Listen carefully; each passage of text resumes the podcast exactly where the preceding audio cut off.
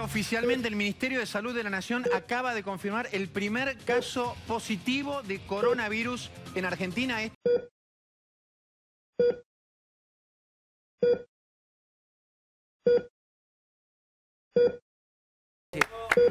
Ahora sí.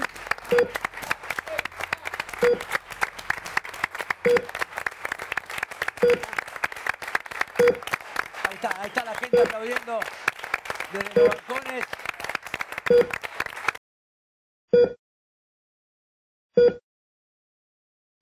Y la noticia dice que efectivamente murió Diego Armando Maradona a los 60 años de edad. Sufrió un paro cardiorrespiratorio en la casa de Tigre, en la que se había instalado tras su operación en la cabeza.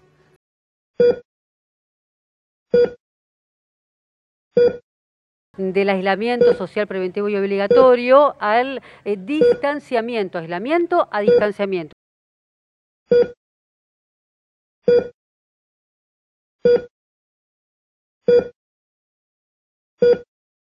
Este avión de Aerolíneas Argentinas proveniente de Moscú llegó al aeropuerto internacional de Ezeiza tras regresar de Rusia, donde el miércoles cargó las primeras 300.000 dosis de la vacuna Sputnik V contra la COVID-19.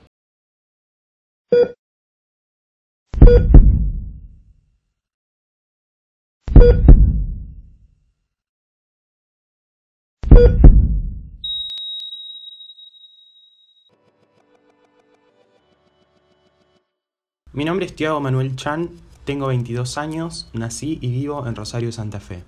Soy estudiante de comunicación social y estoy en segundo año.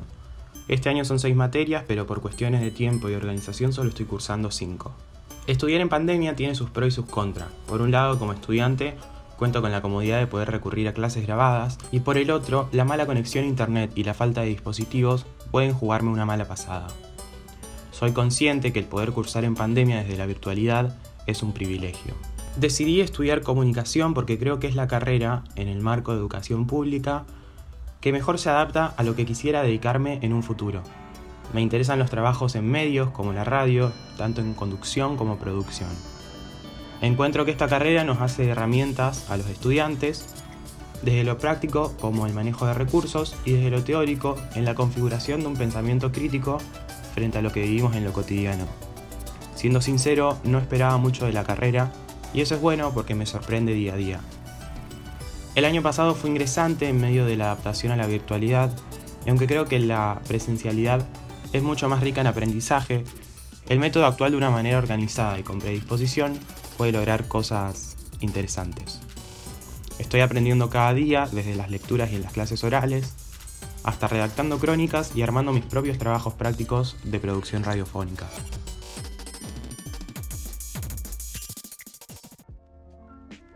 Hola, ¿cómo te llamas? ¿Qué carrera estudias? Mi nombre es Angelina, tengo 22 años, estudio psicología y actualmente curso el quinto año. Hola, mi nombre es Inés Arribalzaga, tengo 22 años y estudio la carrera de teatro con itinerancia en actuación. Estoy en tercer año.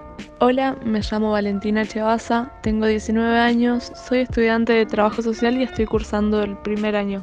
Hola, mi nombre es Malena, tengo 22 años y estoy cursando el cuarto año de la carrera de psicología. Mi nombre es Luciano Facio, tengo 21 años, estudio licenciatura en geografía en la Universidad de Buenos Aires y estoy cursando ya tercero. Hola, soy Sol, tengo 22 años, estudio la licenciatura en Bellas Artes y estoy cursando el cuarto año de la carrera. ¿Qué beneficios te trajo cursar en formato virtual? Encuentro la comodidad de estar en casa, que no hay horarios, que a su vez es un arma de doble filo. Que no tengo que ocupar tanto tiempo en transportarme desde mi casa hasta la facultad porque vivo en una ciudad distinta y así puedo tomar ese tiempo en organizarme con las lecturas o los momentos de estudio de forma más relajada sin estar, por así decirlo, a las corridas. Fue el ahorro del tiempo. Eh, me parece que en la presencialidad, debido a las distancias, dedicaba mucho tiempo en el viaje hacia la facultad. Bueno, básicamente que, que pude hacer muchas más materias porque yo tenía bastante tiempo de viaje, así que, y también los horarios no eran del todo amables, así que gracias a la, a la virtualidad pude, pude hacer muchas más materias en este año. Eh, puedo dedicarle más tiempo al estudio porque yo iba una hora en colectivo y pierdo mucho tiempo para movilizarme hasta la facu, esperar en la parada porque hay poca frecuencia. ¿En qué te perjudicó la virtualidad? En por ahí los lazos con, con los demás compañeros y compañeras eh, de la facultad, Eh, particularmente en la carrera de teatro la virtualidad no está buena. Se necesita una presencialidad, de un contacto con el profesor director o un contacto con el compañero o la compañera. Principalmente el hecho de compartir casa con mi familia todavía, ya que capaz los sonidos o las distracciones cotidianas hacen que, que sea más difícil concentrarse. También la falta de contacto con mis compañeros ingresantes y con docentes. Principalmente fue mis lazos sociales no tener la posibilidad de habitar los espacios físicos de la facultad, de compartir con mis compañeros. Y yo creo que no es el mismo aprendizaje. Ha variado bastante eso, pero igual aprendí un montón. Muchas cosas. Yo tengo muchos talleres prácticos, entonces se perdió mucho esa, esa práctica grupal y ese intercambio que se da en el taller. ¿Encuentras diferencias en la organización de la cursada de este año y el año anterior? Creo que este año mejoró bastante, por lo menos en mi caso. Respecto a la cursada del año pasado y la de este año, no encuentro diferencias. A nosotros el año pasado nos, nos empezaron a dar clases recién en julio o agosto, porque pensaron que se iba a volver a una presencialidad a mitad de año, que nunca pasó. Y este año exactamente pasó lo mismo. Las materias teóricas sí nos dieron clases, pero las prácticas, que son el 80% de la carrera, no nos dieron clases hasta hace menos de un mes. Me parece que este año nos encuentra a todos mucho más organizados y también focalizados en cuáles son nuestros objetivos y cuáles son nuestras herramientas para esa cursada virtual. Sí, encuentro diferencias. Este año está mucho mejor organizado. También la UBA se organizó, puso una plataforma a disposición. Se nota bastante que este año se pudieron organizar un poco mejor, los docentes pudieron capacitarse un poco más en las herramientas y plataformas virtuales. En términos generales, ¿cómo calificarías tu experiencia cursando virtualmente del 1 al 10? Y en términos generales, creo que eh, se puede poner un 7. Calificaría a, a, la virtualidad en un 2. La verdad que no me gusta, me está costando un montón. Lo calificaría con un 7 o un 8. Creo que calificaría mi experiencia con un 8 y yo le pondría un 7 porque estuvo bien, me gustó, pude adelantar, no dejé de aprender, pero bueno, cuesta, cuesta mucho. Mi experiencia yo le daría un 5, únicamente porque los profesores están dando lo mejor que pueden, pero la verdad que preferiría mil veces la presencialidad. Muchas gracias por participar. Volvemos con Tiago. Sobre producción radiofónica, materia que estoy cursando ahora en segundo año, podría decir que es una materia que combina de manera exacta la teoría con la práctica, porque si bien es mucho más práctica, se puede decir que la teoría se adquiere a medida que vamos pasando por los distintos trabajos prácticos, a medida que vamos entendiendo cómo se configura y cómo se gestiona un programa de radio o un podcast.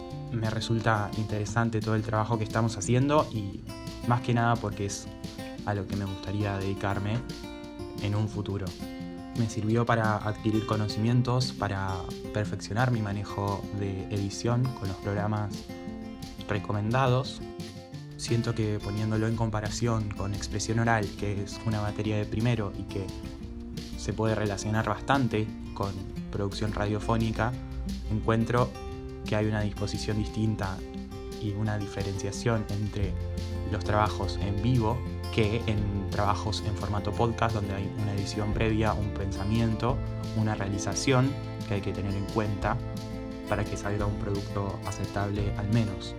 Lo que más me costó fue la, la parte de la oralidad, de ser conciso con, con, las palabras, siento que me está costando hasta en este momento. Eh, porque hay una cuestión de nervios que todavía no, no llego a atravesar.